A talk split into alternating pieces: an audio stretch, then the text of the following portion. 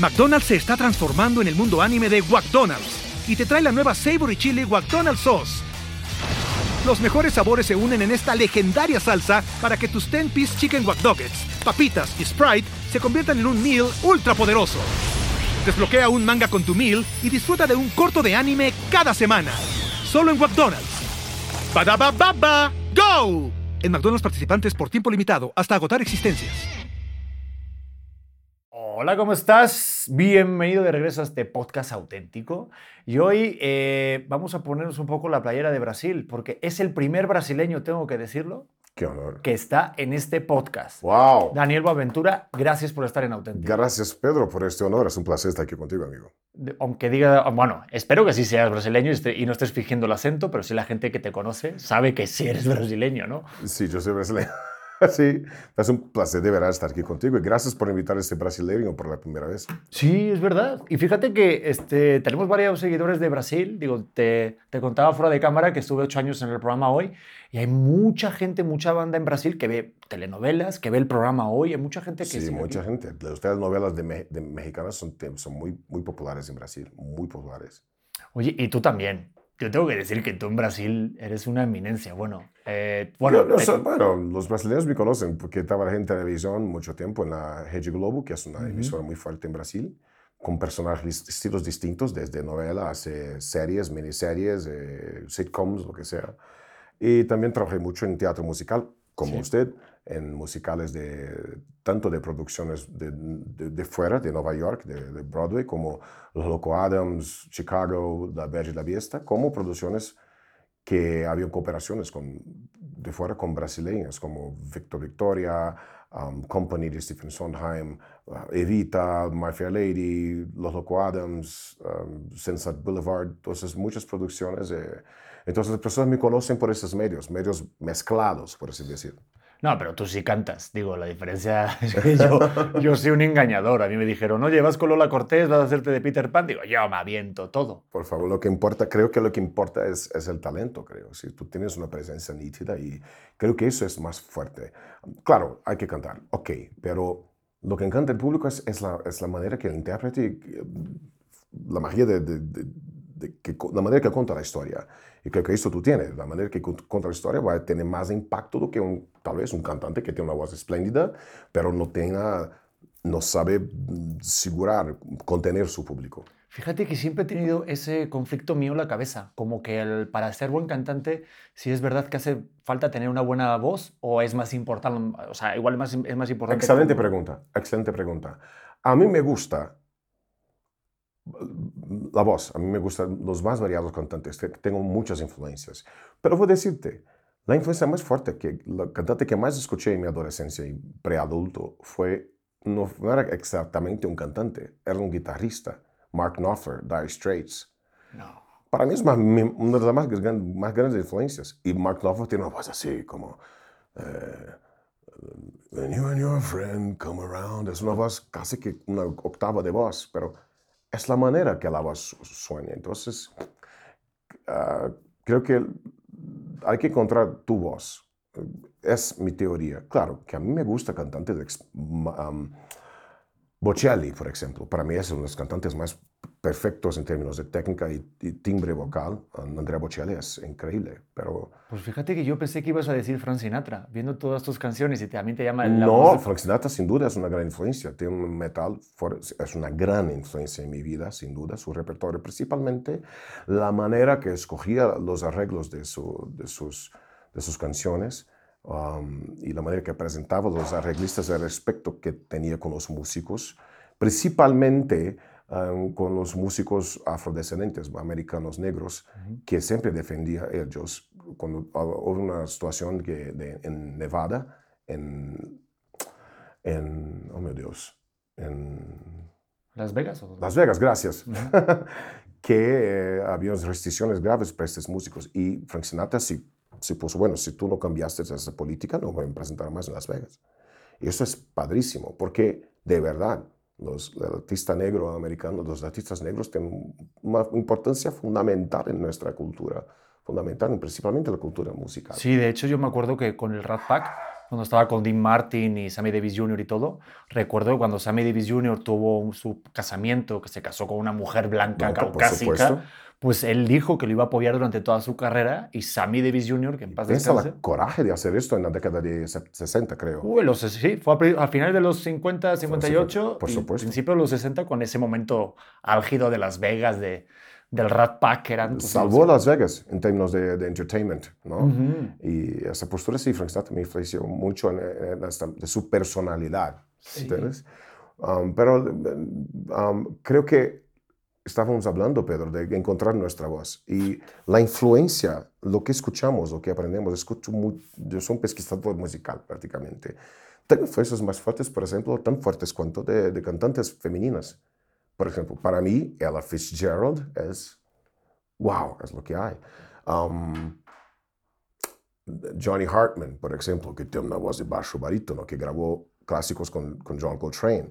En Brasil, João Bosco, um, Marisa Monte, um, Ed Mota, que es un gran cantante de, de, de pop, de soul, de funk, que tiene una voz increíble. Entonces, creo que es una función de todo que escuchamos en nuestra vida e identificamos, en determin- ah, a mí me gusta ese timbre, tal vez pueda hacerlo. Voy a poner esto en ese momento de la canción.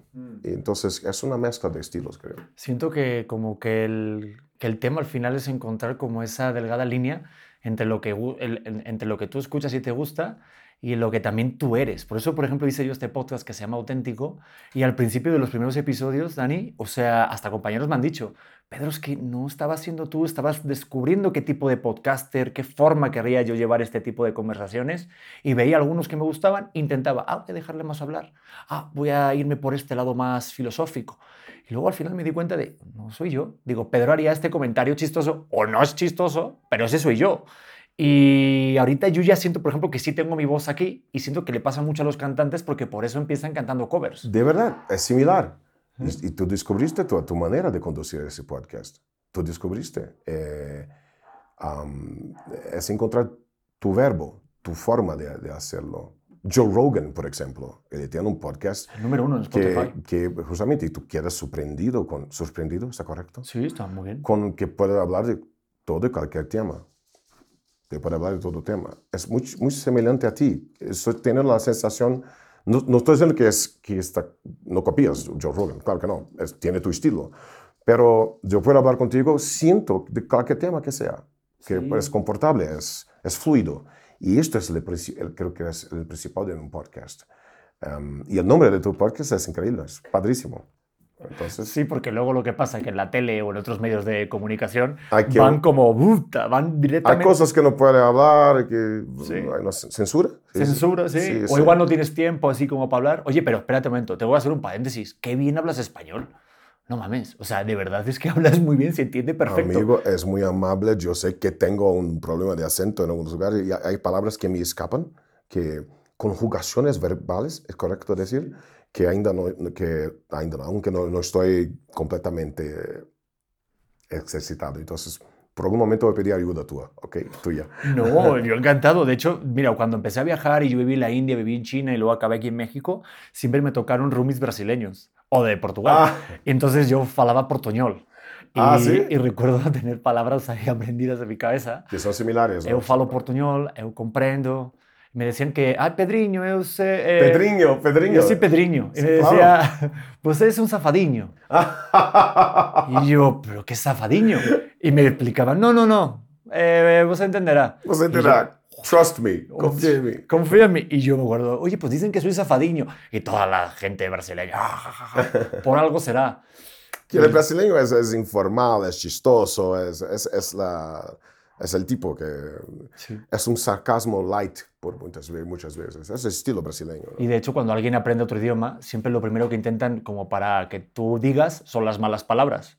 Yo aquí el primer roomie que viví, te lo voy a decir, se llamaba Pupo, saludos a Pupo, del equipo paranaense de Brasil, Sí, sí. el paranaense, y me decía el cabrón, tú, José, cuando ve a una mujer bien guapa, tienes que decirle, guau, me gusta tu bonda gustosa. Y yo, que, que- que suena muy raro, fonda gustosa. Sí. Voy y le digo, você es maravillosa, me encanta su fonda gustosa. Y, Dios me dijo- mío. y se empezó a reír. ja, ja, Pa. ja. Me dijo, estás es un zafadiño. Pero sí, ¿no? O sea, es lo primero que te enseña el otro, ¿no? Como, hacer- como palabras malas, ¿no? ¿Quieres aprender palabras malas ahora? No, no, no, bueno, no sé, no, no. No, y esta es light. ¿no? Ah, sí. Esta es light, bunda gostosa. Claro que no va a decir para una mujer esto, pero um, hay cosas más pesadas. Pero a ti, por ejemplo, si te ha pasado que cuando vienes a México te dicen palabras o aprendiste a lo mejor palabras así que alguna mexicana que te guste, no hace falta que se llame la palabra, ¿eh? que aquí somos elegantones, hombre. Pero porque te veo que juego con tu traje y eso no vamos a decir aquí pendejadas. Pero, pero, este, hay, hay palabras mexicanas que ya tengas en tu este... Ah, porque a mí me pasa, de, yo digo chido, este... Hay una palabra que a o mí sea, me gusta, que es chingón. Chingón, es, es usted chingón. Es, es una palabra muy buena, ¿no? Que es, es bueno, es fuerte, es, es algo que a mí me gusta. Hay expresiones en, en- en- acá, acá en México, en español mexicano, que me encanta. Chingón. Yo sé que no puedo decir cabrón. Y estaba hablando con un, un periodista de radio, no sé a dónde, Puebla, no me acuerdo. Y, el, y la charla está muy buena, estamos, ah, mira, cabrón, cuando se te... Y alguien miró, ¿qué, qué, qué fue que dice? No puede ser cabrón. Perdón, estaba diciendo pensando en portugués, como que dicen, mira, hombre, pensaba que era algo así, ¿no? Claro. Amigo, hombre, que sea, pero, ok. Perdón por decir esa palabra. No pasa nada. Ok, no Yo la digo muchas veces, pues es que con esta Ah, mezcla ok. que tengo española, mexicana, Bueno, yo digo cabrón, digo muchas cosas. Digo, creo que todavía eso no lo censuran tanto. ok.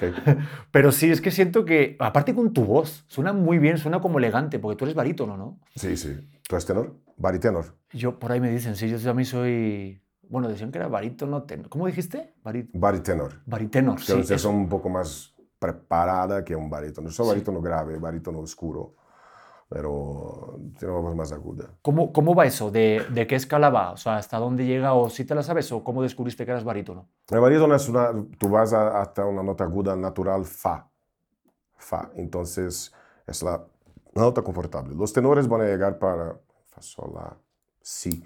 Entonces, cuando tenía cuando era adolescente tenía una ex- ex- extensión vocal muy fuerte, muy alta, con cuatro octavas, creo cuatro octavas y media. Pero es- esto solamente fue hasta los 12 años.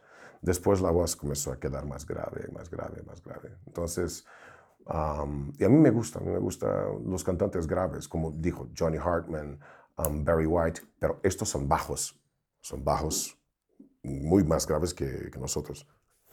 Y entonces, y para cantar las canciones pop, pop hay que tener una extensión más.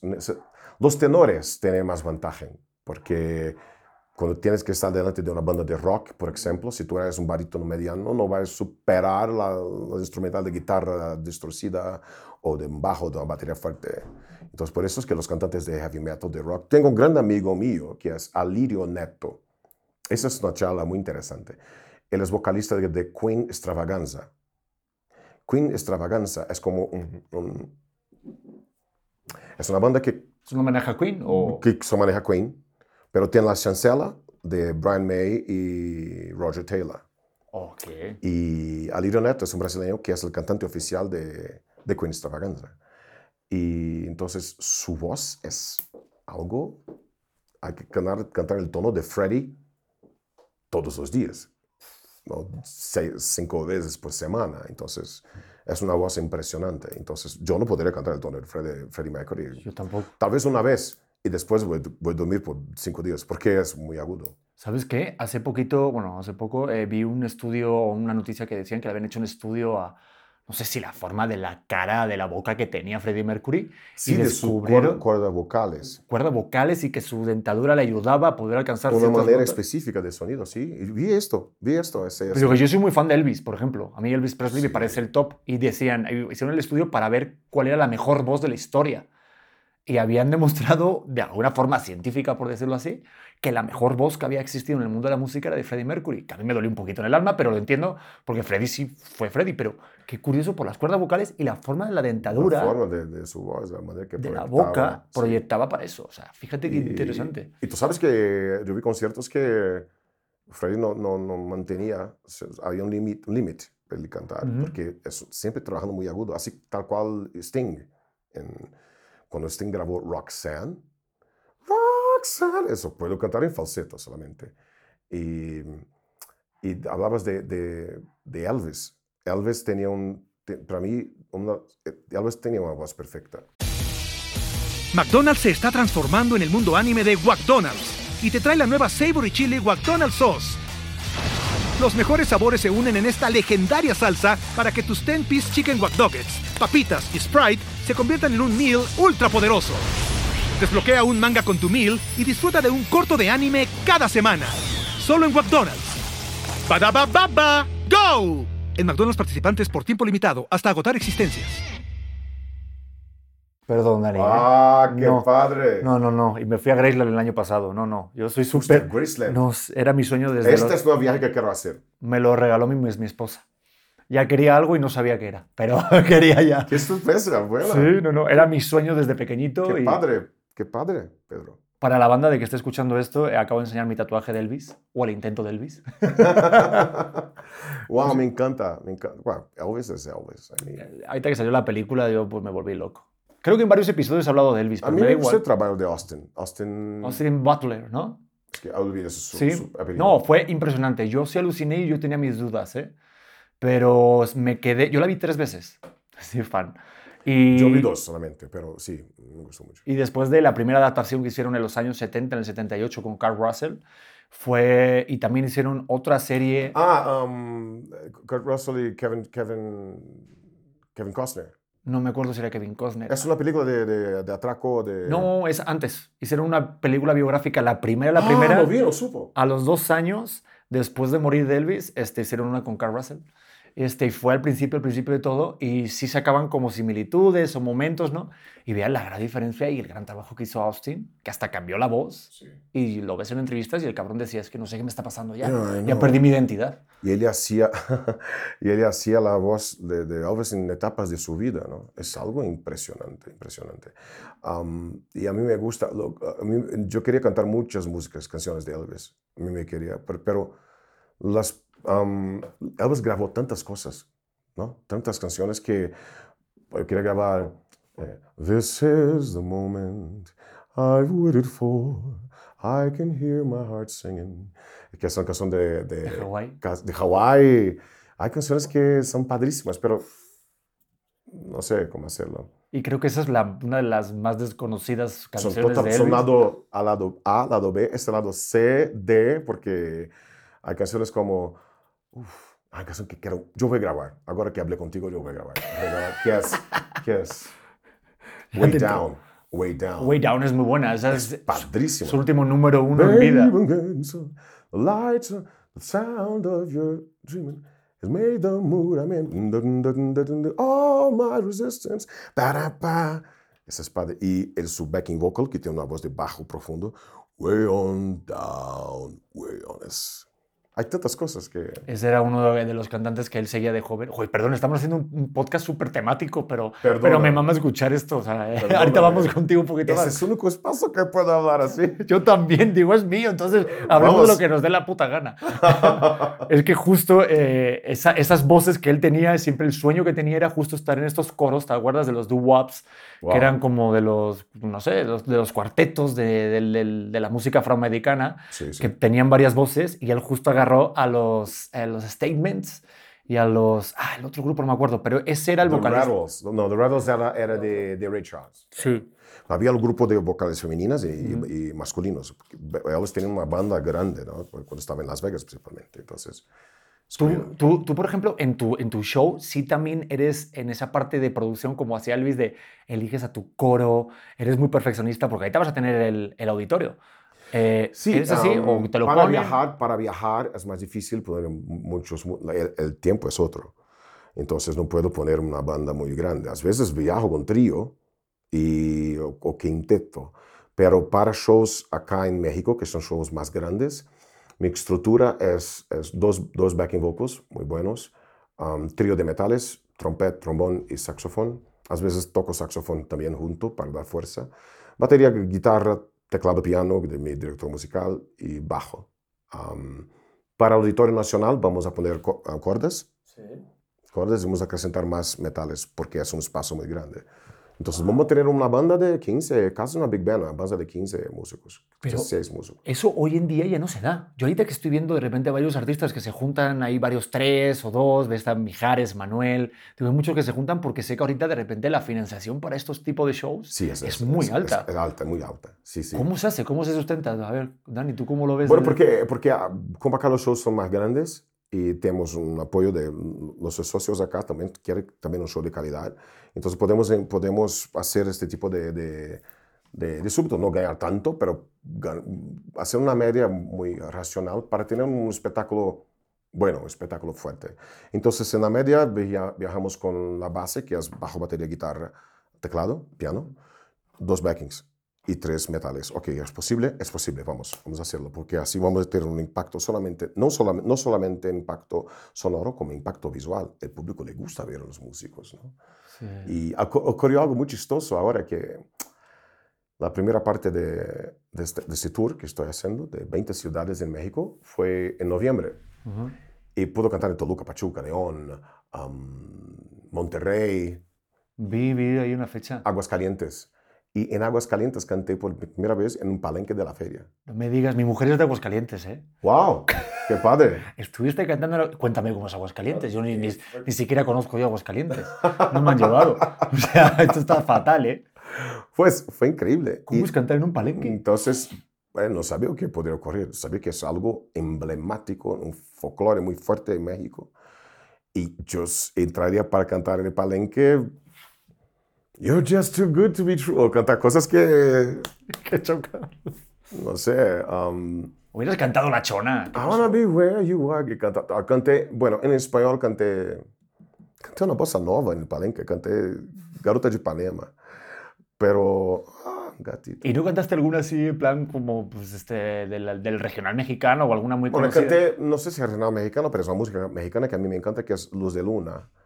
Canté, creo que canté, canté de improviso, ah, con algunos errores, pero es una música que me encanta, no sé por qué.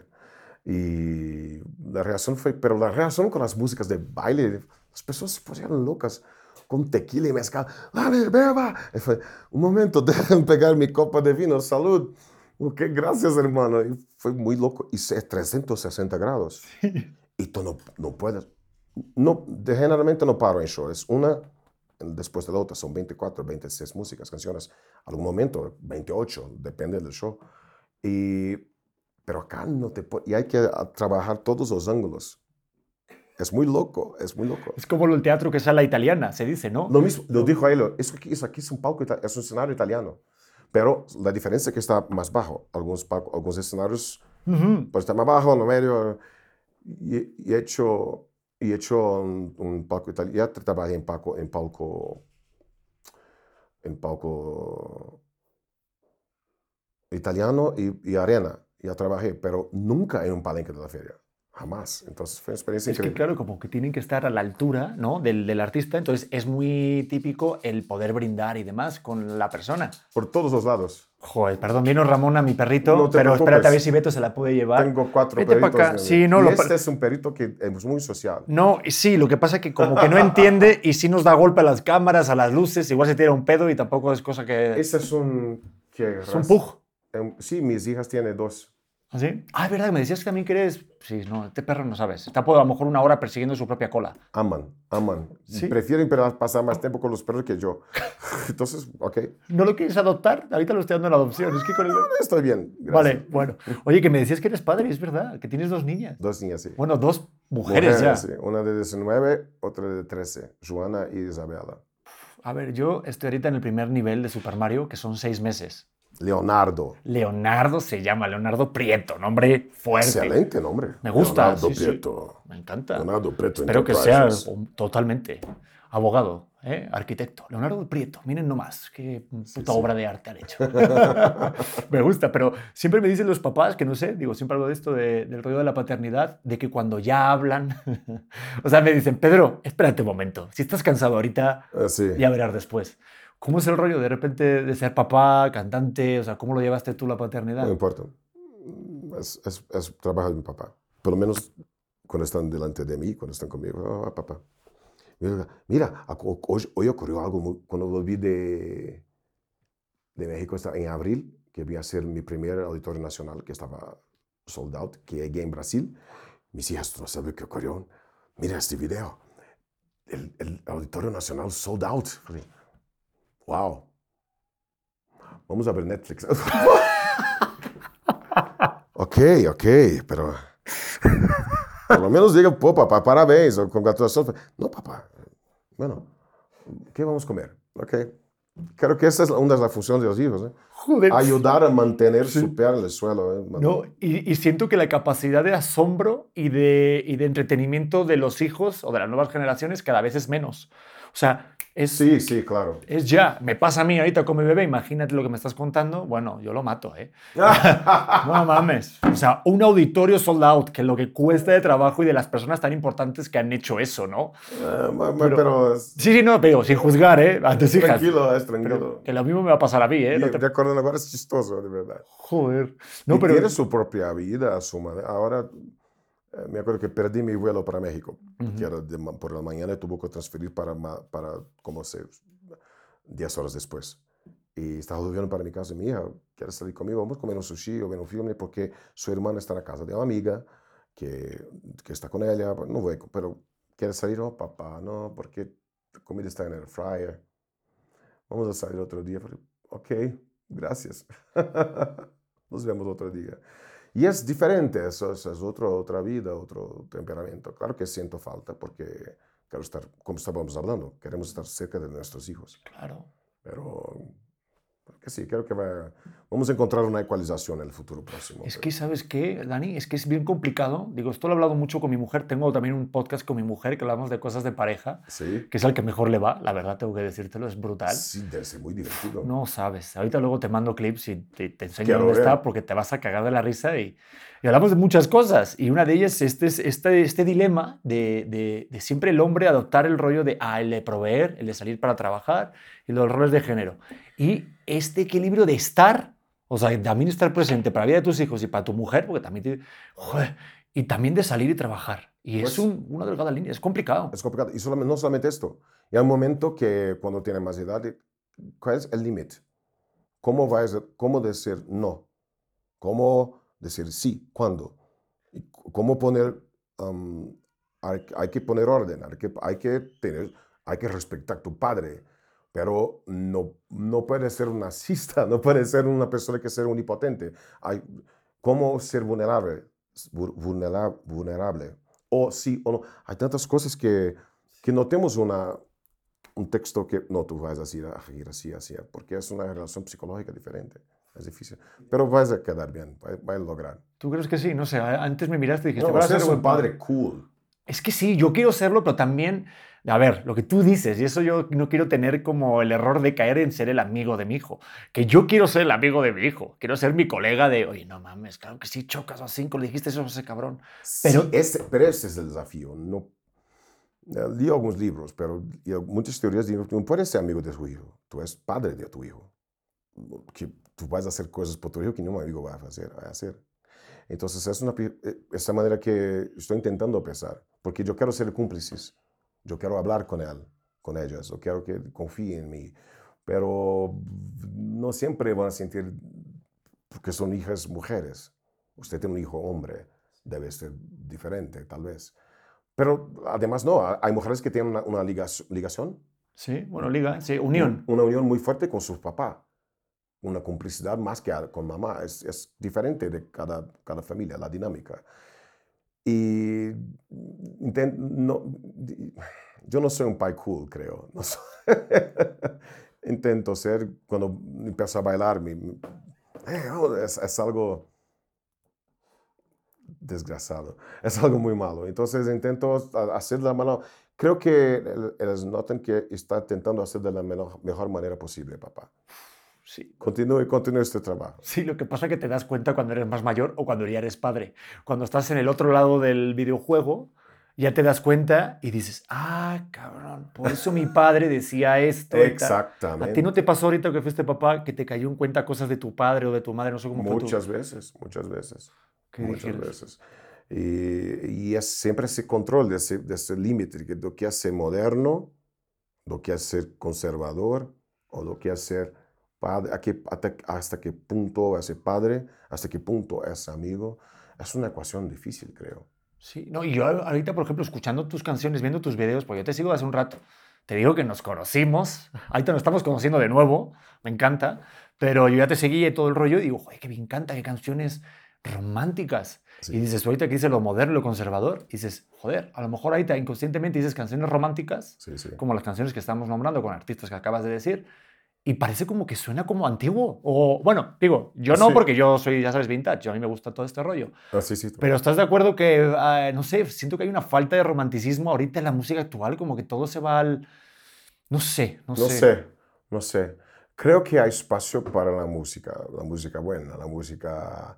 Hay canciones que son atemporales, creo. Eh, por ejemplo, hace un poco, hace un tiempo, estaba viendo una serie que a mí me encanta, que a mí me gusta mucho de historia, y que es um, Boardwalk Empire, que es una serie con Steve Buscemi- que es com- de, de la época de la da década de final década de 20 inicio década de 30 en Estados Unidos la ley seca de, da- de prohibición de alcohol de venta de alcohol Sí, bootleggers y todo más. Sí cuando Y- estaba el Capone y todo el rollo. por supuesto cuando empezó Al Capone tanto que era un actor fantástico interpreta Al Capone es que ese es su nombre que eh, interpreta Al Capone cu- cuando estaba em- empezando entonces era joven y, y tenía ese temperamento explosivo. Y, pero eh, es una serie que a mí me gusta mucho, porque a mí me gusta mucho la historia de gangsters. Y, y la música es, es impresionante. Ah, la música que de esta época que, que los productores escogieron es riquísima. Entonces, y, y como es de- década de 20 y 30, son, utilizan las primeras versiones que después cuando voy a pesquisar, Frank Sinatra regrabó, Dean Martin regrabó, um, John, que, que John Barry, un, un- contemporáneo de George Harrison, regrabó una canción como I see you in my dreams, hold you in my dreams, someone took and loved, da, da. Still I see the cha-na-na-na. Sorry. Lips that once were wine, tender eyes that smile.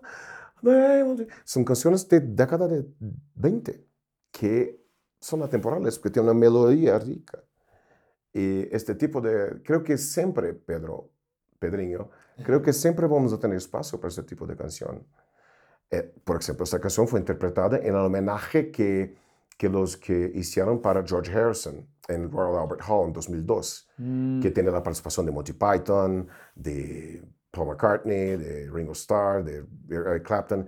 Y, y el- este, este show, que para mí es increíble, encerró con esta canción, See You in My Dreams, por ejemplo. Y es muy emocionante. Um, entonces creo que el- siempre habrá, habrá espacio, siempre. Pero hay que, um, hay que, eso es difícil, intentar descubrir cuál es la canción que puede funcionar, cuál es la canción. Y es tentativa y error. Es, tentativa y error. Sí, es prueba y error. Pro- se entiende, Prueba se y error, sí, sí. Pero es que ahorita justo diciendo eso, yo, claro, hay muchas canciones que a lo mejor suenan ahorita y a mí me encanta de repente descubrir quién fue la, la primera persona que lo cantó, ¿no? Y hay muchas versiones, como tú dices, de artistas muy conocidos como Frank Sinatra y Ah, grupos. Frank Sinatra, por ejemplo, una canción de, que, que es um, I got the blues, I feel so lonely, ba-da-da-da, if you could only make me Take- understand, surely would be grand. Baby, won't you please come home? Esa canción fue regrabada por muchas personas. Y yo no conocía. No, yo tampoco. A mí me pasó muchas veces y me encanta descubrir Y eso. fue regrabada por Frank Sinatra, fue regrabada por otros cantantes y fue y conocí debido a una serie hecha en- con base en la década de 20. Tócate, mira. Pero imagínate que eso pasara después. ¿Crees que eso pueda pasar ahorita con la música de ahora? Es que yo tengo un dilema de que en los 60 estaba muy claro el sello, ¿no? Los 70 la música disco, 80 regresó un poquito el punk y el rock, los 90 el pop. Eh, a partir de los 2000 empezó la música latina o música urbana Sí. y hasta el hora, estamos en el 2022 y decían que iban a darles un par de años a la música reggaetón o lo que fuera. Y hay mucha gente que dice que en 100 años no se va a recordar a Bad Bunny o no se va a recordar la música urbana. ¿Tú qué piensas sobre eso? ¿De, ¿Crees que sí? Wow, Una, una vez escuché eso, sí. no sé. ¿Cómo ves el, el panorama ahorita musical? No sé, No sé, porque al mismo tiempo es un, es un antagonismo, porque al mismo, al mismo, al mismo tiempo que nosotros tenemos acceso total, casi total, por streamings. Um, claro que no hay todo en streaming, hay, hay, cosas que solamente tenemos como colección, como discos, pero como tenemos acceso, puede pesquisar una versión, encontrar al mismo tiempo. ¿Cómo vas a saber lo, lo que pesquisar? ¿Cómo vas a saber que hay una versión de, de Shine On You Crazy Diamond de Pink Floyd que fue hecho en Pompey? Que, ¿cómo? No sé si un, un joven de 9, 10 años va a saber. Entonces, creo que a la base está la, la, la está en la educación y promover la educación musical en la escuela. Eso es para, eso es el primer paso. Eso es lo que yo creo. Educación musical, artística y financiera en la escuela. La escuela para que tú, tú sepas que, que tú puedes tener una condición digna de vida que no puedes depender de ninguém, de gobierno, de ninguém. Entonces, um, esta, esta, intento mostrar para mis hijas. Um, mira, escuche cuando Joana tenía, yo tenía cuando cuatro años, mostré, este es Billy Joel, mi hija, escuche esta canción. Pero escuche este, escuche Pressure, escuche no escuche todo que todo el mundo escucha, escuche el lado B. Y poco a poco lo intento mostrar, ¿no? y yo, yo no sé si en Senanos, Pedro, vamos a continuar escuchando reggaetón, no sé. Pero espero que la educación se, es mi esperanza, que se concretice de tal manera que podamos accesar las, las, grandes canciones del pasado, los, grandes, los grandes clásicos, como tanto en español también, los de Luna, si nos dejan, o en portugués, la bossa nova clásica, y podamos mantener esto para siempre y crear inspirado en esta calidad de canción, de esta calidad de música, porque cada vez más vamos a enriquecer. Es como dice Quincy Jones, son 11 notas. Mira lo que hicimos con 11 notas musicales. La posibilidad es infinita. Fíjate lo que decía Miles Davis, ¿no? Que la mejor nota es la que no se toca. Bravo. Bravo. Exactamente. Son cosas así que a veces estamos más pendientes en el ruido, en el poner demasiado. La fuerza del silencio. Puta, esos silencios, esas pausas, creo que a veces son, son necesarias. Y me encanta tener esta conversación contigo de música porque a mí me, me, encanta, me fascina. Sé que a lo mejor no es como lo que a lo mejor otras personas pueden esperar o querer, pero a mí me da igual.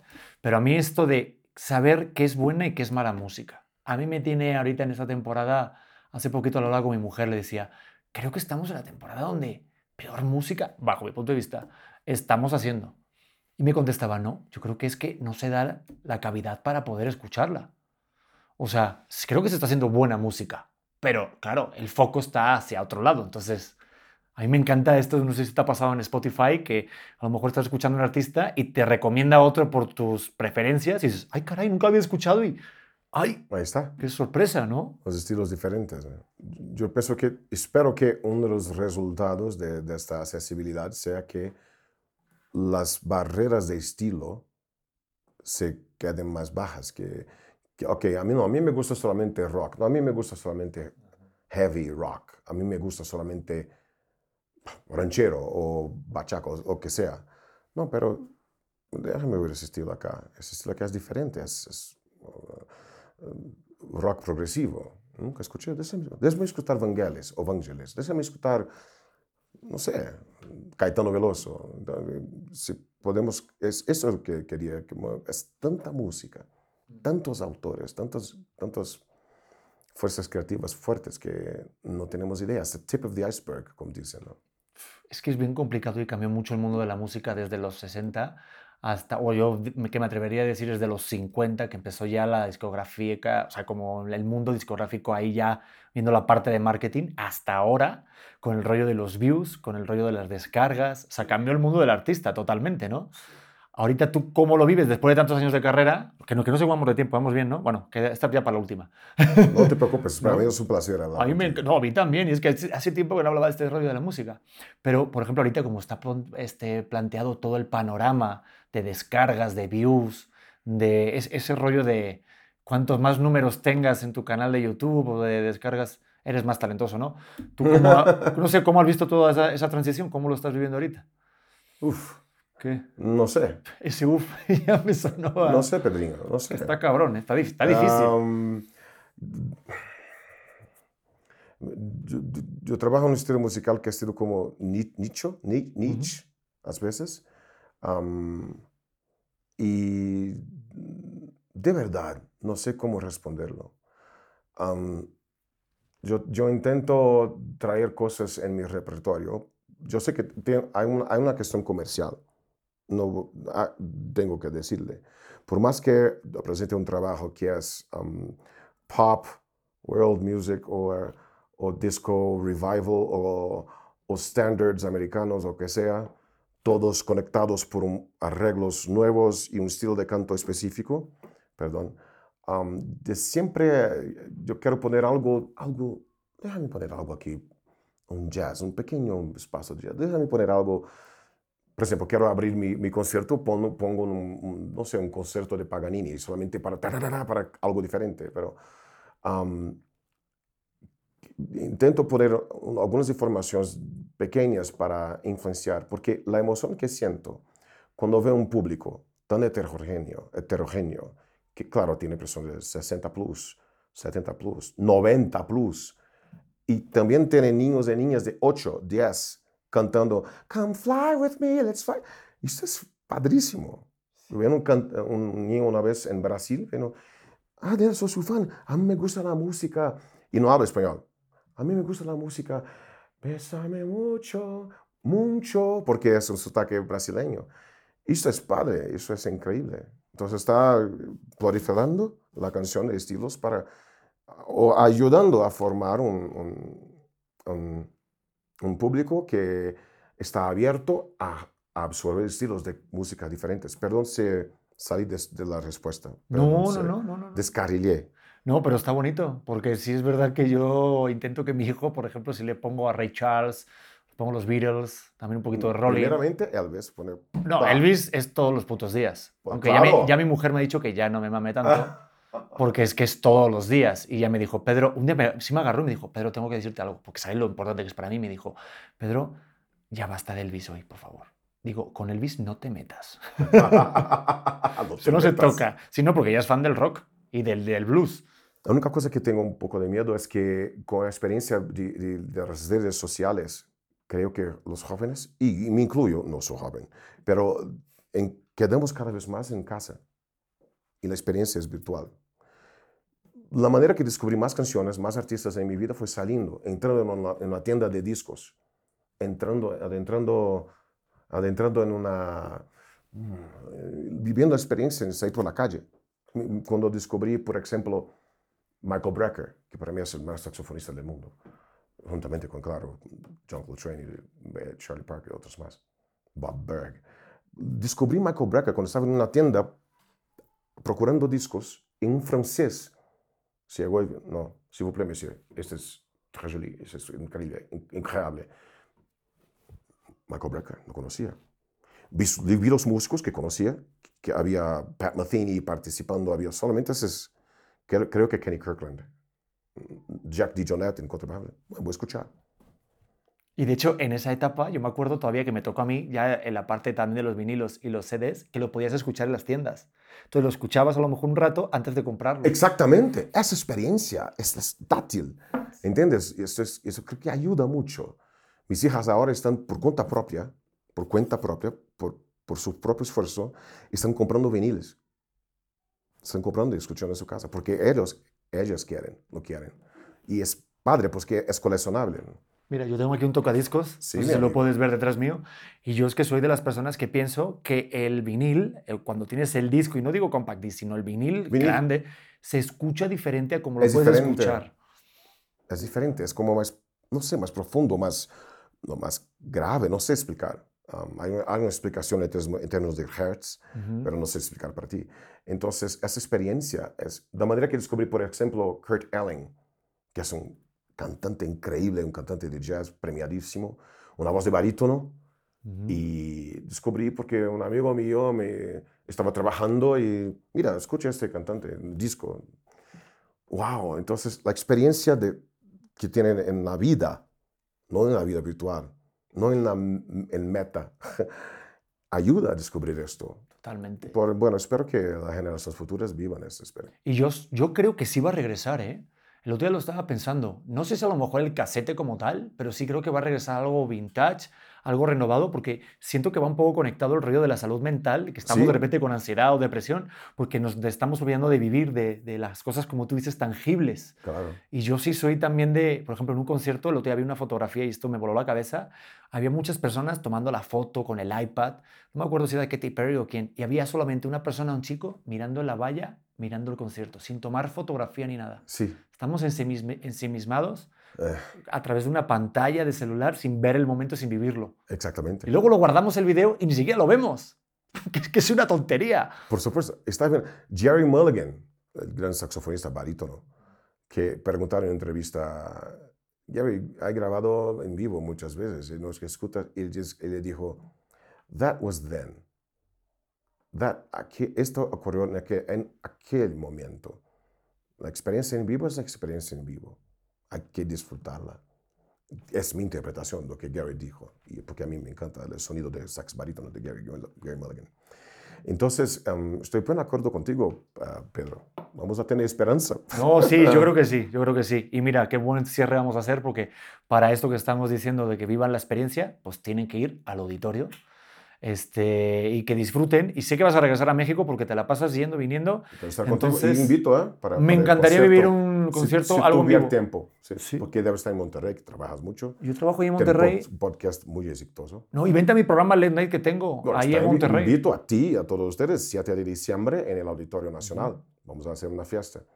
Y Pedro va a estar ahí. Y vamos Hombre. a tomar una copa de vino. A huevo. Yo soy de vinito tinto, ¿eh? Como buen español. ¿Yo también? sabes. Ah, pues ya está. Y a mí encantan los, los Ribera del Duero. Ah, sí. Me encanta. Joder. Uno de mis favoritos. Qué lástima que sea a las 7 de la mañana que estemos grabando esto, porque si no nos echaríamos un vinito y un jamoncito. Vamos a hacerlo, amigo. En el futuro Vale. vamos a hacerlo. Dani, qué gustazo conocerte otro ratito más. Tienes y- el nombre de mi hermano, Pedro. De verdad, ¿eh? eres un crack. Ya soy Pedriño, ya cuñado, ¿eh? Es Pedriño. Saludos a toda la banda brasileña. Oye, tus redes sociales para que te sigan y estén conectados para tus siguientes Sí, todas las redes sociales eh, de Nabo Aventura eh, con la marca eh, azul en el Instagram, de Boaventura Real en Twitter y de Boaventura Oficial en Facebook. Pues nada, Y estoy en las plataformas y también en YouTube. perfecto, pues ahí te estaremos siguiendo. No sé cómo se dice siguiendo en portugués. Vamos a seguir você. Ah, você. Estamos siguiendo você. Ah, siguiendo vosé, pues por eso digo, este, gracias por, por seguirme vosé y gracias por apoyar este, este maravilloso podcast. Si viste algún comercial, ya sabes, estás apoyando a que mi hijo vaya a la universidad. Qué bonito. Nos vemos en el siguiente auténtico. Los quiero. Bye. Chao. ¿Estás listo para convertir tus mejores ideas en un negocio en línea exitoso? Te presentamos Shopify. Tal vez no lo sabías, pero nuestro podcast More Than Mamis es un negocio y lo empezamos por supuesto para desahogarnos y hablar sobre la maternidad, no para convertirnos en expertas de ventas y del e-commerce. Así que sí, necesitábamos ayuda para vender nuestro merch y poner en marcha nuestra tienda. ¿Y cómo suena con Shopify?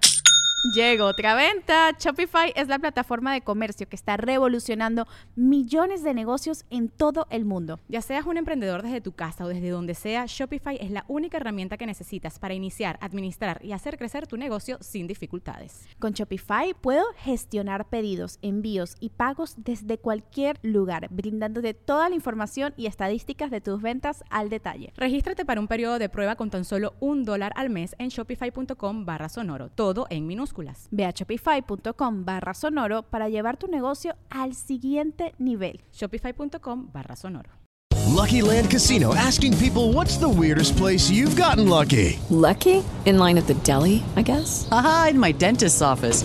More than once, actually. Do I have to say? Yes, you do. In the car before my kids' PTA meeting. Really? Yes. Excuse me, what's the weirdest place you've gotten lucky? I never win and tell. Well, there you have it. You can get lucky anywhere playing at LuckyLandSlots.com. Play for free right now. Are you feeling lucky? No purchase necessary. Void where prohibited by law. 18 plus. Terms and conditions apply. See website for details.